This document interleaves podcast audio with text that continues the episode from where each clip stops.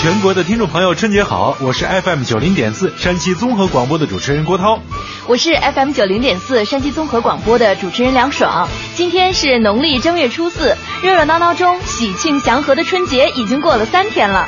你这是按春节假期算的吧？那按照传统呀，从腊月二十三的小年儿开始就已经进入了春节。哦，那照你这么说，初一拜年，初二回娘家，初三会朋友，那初四该干点啥呢？哎，你这真把我问住了。春节期间天天都有忙的，唯独这初四这天，从老祖先那块儿起，就是在家歇着。在家歇着，能做的就是吃了。那咱们今天的节目就先从吃说起吧。春节期间，无论天南海北，几乎家家吃饺子。那么除了饺子，你家还吃了些啥呢？当然是大鱼大肉啦啊！给你开个玩笑啊，其实这春节的饮食啊，在咱们山西各地呢是不同的。比如说在晋中的左权县，人们在初一早前的天亮前就要吃头脑。头脑不是太原的名吃吗？怎么跑左权去了？头脑是山西太原的名吃，用黄芪、羊肉、长山药、黄酒等制成。传说呢是由富山在太原发明的。但是太原人春节期间啊，并没有初一吃头脑的风俗，反倒是离太原不远的左权县有初一吃头脑的风俗。不过呢，他们的头脑做起来比较简单，只是用这豆腐和粉条同炒，吃的时候撒点葱末。但为什么这样吃呢？当地人也说不上来。哎，说起头脑，我忽然想起来了，在山西晋东南的高平市，大年初一早上也有喝头脑的习惯。不过他们的头脑是用粉条、豆腐、豆芽、海菜。芝麻、胡椒粉、干粉或小粉做成的胡辣汤，寓意来年好兆头。一看你就做过哈。这左权和高平的头脑其实就是豆腐脑或者是炒豆腐。山西高平呢，你知道是啥地方吗？啥地方呀？这高平有道菜在当地是家喻户晓啊，叫做白起肉，你知道吗？不知道啊。哎，咱们慢慢说啊。高平是战国后期啊，这著名的秦赵长平之战的发生地。当时这秦军的首领叫白起，就是那个《芈月传》里边的武安君白起嘛。长平之战以后啊，白起下令坑杀了赵军四十万降兵。豆腐啥颜色？白色呀。所以千百年来，当地百姓以吃这烧豆腐的方式向白起示威。直到今天啊，当地还把这烧豆腐叫做白起肉，也成为当地的一道著名的小吃了。这个说起来有点远了，咱们接着说啊，在晋北的广陵县的初一晚上，广陵人要吃这豆腐脑，但此豆腐脑非彼豆腐脑，它是将这祭祖用过的贡品啊，比如说像黄花菜、木耳、豆腐、油豆腐、粉条都切成丝儿，在油锅里边炒一下，然后加上汤煮开了，再用这个土豆淀粉勾个芡，一锅香喷喷的广陵豆腐脑就做好了。哎呀，真香啊！初一吃完头脑，大年初二，晋中左权人早上要喝茶。哎，这吃早茶不是广东人的习惯吗？是呀，这广东一带呢有喝早茶的习惯，但是在晋中的左权县呢，那边也吃早茶，但只是在大年初二呢畅喝一通啊。而这茶呢也不是广东习惯的那茶室，而是用小米面和这个玉米面混合以后炒成了一种叫面茶，加水煮开以后，那满屋子有那种特别的香味儿。哎，这面茶里边还要煮这些素饺子和豆腐条，哎，总之都是素食，没有什么荤腥的。曾经啊，就问过很多朋友啊，说只知道河北一带有过这样的炒面茶法，但是没有人说得清正月喝面茶的来历和讲究。中国人过节一向讲究吃，尤其春节更是大鱼大肉。但听你介绍啊，山西左权、高平、广陵的春节应时食品基本上都是素食。虽然很可能是短缺经济时代的产物，但春节期间专门来一次素食，至少对肠胃是一种调节吧，而且也符合现代的科学饮食主义。哎，刚才说的这个山西春节的一些特别的吃食啊，这两次呢都提到了左权县。哎，它还真是个人杰地灵的地方。这地方啊，过去叫做辽县，后来因为抗战时期呢，这八路军副总参谋长左权将军牺牲在这里，就为了纪念左权，把辽县呢就改成了左权县。而左权县的这民歌可以说是山西民歌的典型代表啊，咱们听过的《桃花红，杏花白，开花调》，多少年来久唱不衰啊。那接下来咱们欣赏一首由阎维文演唱的左权民歌《桃花红，杏花白》。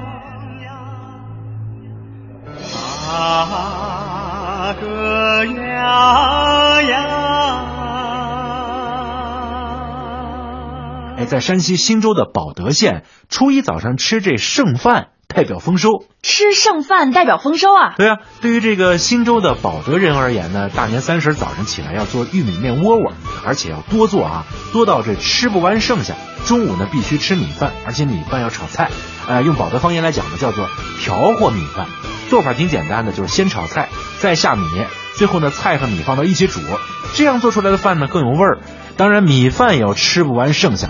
为啥这早饭和午饭要剩下呢？因为这些剩饭呢要放在大年初一的早上吃。辛苦工作一年，在初一早上要睡到自然醒啊！醒来之后呢，将前一天剩下的饭菜热上，再配上这油茶来享用。哎，那这吃剩饭有什么意义吗？这意思就是前一年吃的多到放到第二年都吃不完。哦，这代表着丰收是吧？是啊，这喝油茶呢，就是希望富贵流油嘛，连喝的都是油啊。当然，这重头戏呢还是年夜饭了啊，菜品丰盛是肯定的，冷拼热炒点心一样都不能少。其实，在山西过年吃的最多的当属炸油糕和花馍了。油炸糕就是用薯子磨成面，叫糕面或黄米面，加水和起来，铺到笼屉上蒸，蒸熟了呢，要趁热揣糕，让糕更筋道好吃。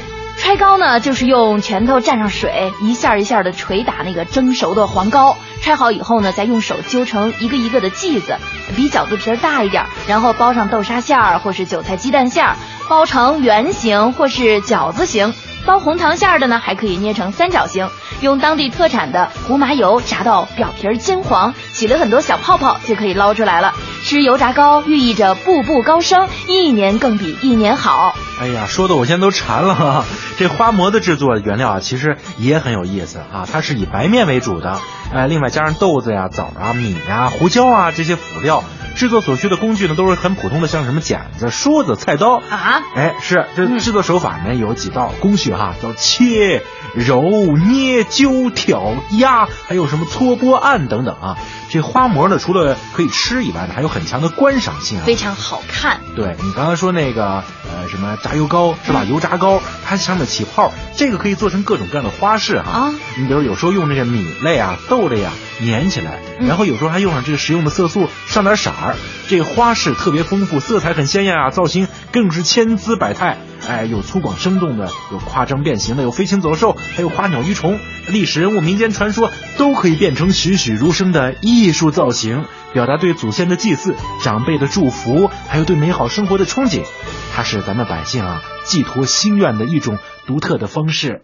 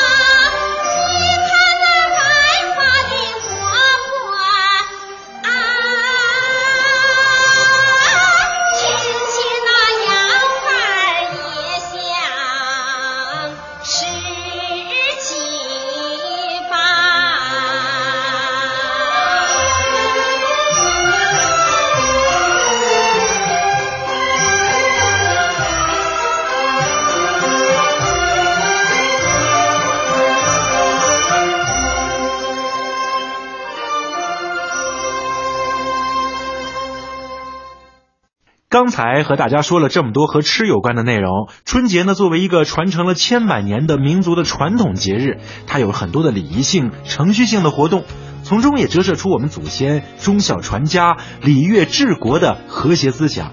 那长期研究儒家经典的山西学者、中国作家协会会员杨志国把它概括为以礼为主的春节。我们一起来听听，为什么说春节是以礼为主？这里面体现的就是礼的一个主要内容。而我们中国的传统认为，尤其儒家认为礼以节人，乐呢是以八和。说为什么礼以节人呢？就是礼，它实际上就是秩序。这种秩序说到底就是把人与自然、人与社会、人与人、人与家庭这种关系把它调节的非常有秩序。有秩序才能和睦，和睦才能和谐。